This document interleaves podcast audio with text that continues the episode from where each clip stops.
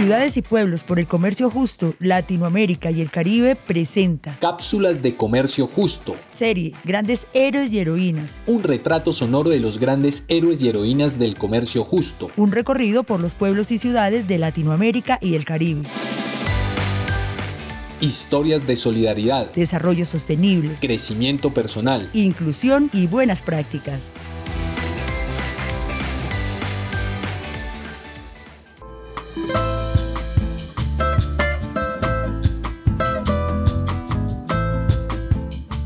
Buenos días amigos y amigas, les saludamos desde Quito, la primera capital latinoamericana de comercio justo. Este es nuestro programa Voces Empoderadas, que es parte de la campaña Quito Ciudad por el Comercio Justo y busca promover las iniciativas de mercados y productos locales. Bienvenidos y bienvenidas.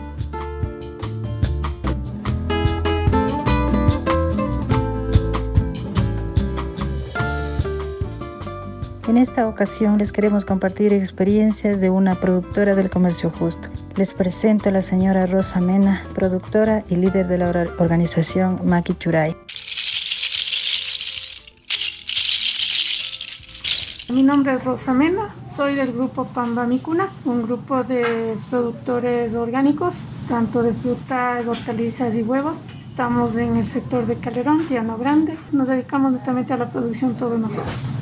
¿Cuál ha sido su experiencia el estar al frente eh, liderando un grupo? En cierta manera difícil y lo duro es el organizar y que todos estemos de acuerdo, pero lo más lindo es el que todo el esfuerzo que se ha hecho de varios años se ve pues eh, reflejado en el trabajo que hoy tenemos. Acabamos de, de, pasar una crisis, una pandemia y ¿qué es lo, lo más difícil que han vivido frente a esta situación? Las secuelas que está quedando ahorita la pandemia son las digamos que las ventas nos bajaron completamente y por otro lado entonces como que eh, toda esa recesión económica de la gente en quedarse sin empleo, los sueldos más bajos, creo que eso nos afectó a todo el mundo. Y en la parte positiva, digamos, de que nos enseñó a valorar realmente el trabajo nuestro, es decir, qué tan importantes somos al producir y al tener nuestros productos. ¿Qué acciones implementarían ustedes en el, en el grupo, en la comunidad? Ser un poco más solidarios y ver también la proyección y cuidar sobre todo la tierra, que todos trabajemos por un fin. En el campo pues tenemos un proyecto a larga vida. ¿Cómo lo han visto ustedes que por ejemplo Camari no haya cerrado las puertas también, hayamos estado al frente apoyando? Fue una parte fundamental porque teníamos un lugar donde podemos nosotros entregar los productos y fue algo realmente muy bueno. ¿Qué le diría a la gente para motivar a que consuman los productos que vienen del sector popular? Que se acerquen a lo que es el campo y conozcan el verdadero trabajo, que valoremos y cuidemos la tierra.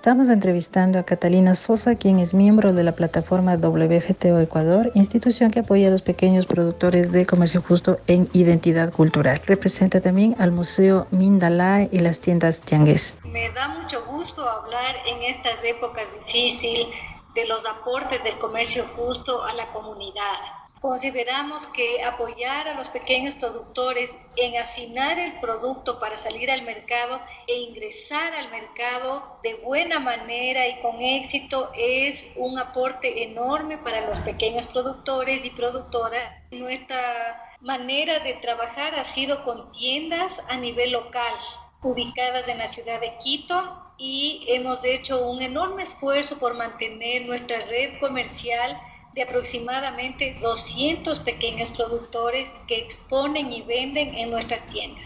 ¿Cómo ha sido tu experiencia realizando esta labor? Ha sido muy gratificante el poder hacer de la artesanía un objeto de calidad, de respeto y también es un portador de nuestra identidad. De manera que la gente que compra la artesanía comprenda todo el esfuerzo que realiza el artesano para afinar su producto y ponerlo en el mercado. A mí me ha fascinado trabajar con grupos de mujeres porque el dinero que se paga a las artesanas va directamente a mejorar la calidad de vida de la familia. Y también hemos visto el empoderamiento de las mujeres. El hecho de no haber abierto las tiendas por 10 meses ha significado que nosotros dejamos de comprar a los artesanos, estamos muy probablemente obligados a vender nuestro emprendimiento. Y lo que yo veo que va a suceder es que organizaciones o empresas grandes, regionales, son las que van a entrar a ocupar estos espacios que hasta ahora hemos podido sostener desde la estructura local.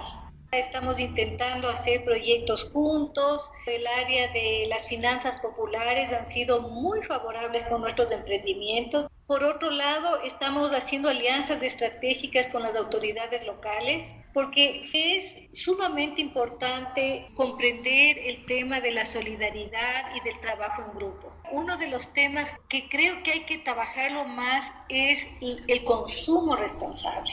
En la medida que los ecuatorianos consuman productos hechos en el Ecuador provenientes de pequeños productores, vamos a salir adelante de la mano.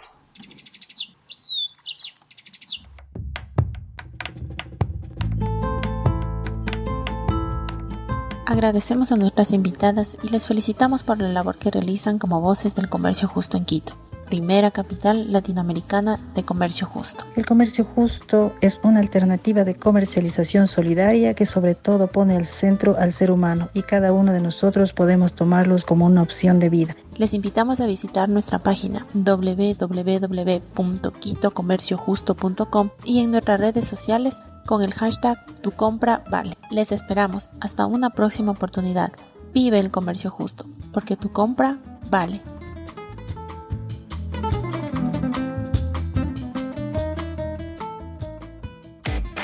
Una producción de CLAC cofinanciado por la Unión Europea. Su contenido es responsabilidad exclusiva de CLAC y no refleja necesariamente las opiniones de la Unión Europea.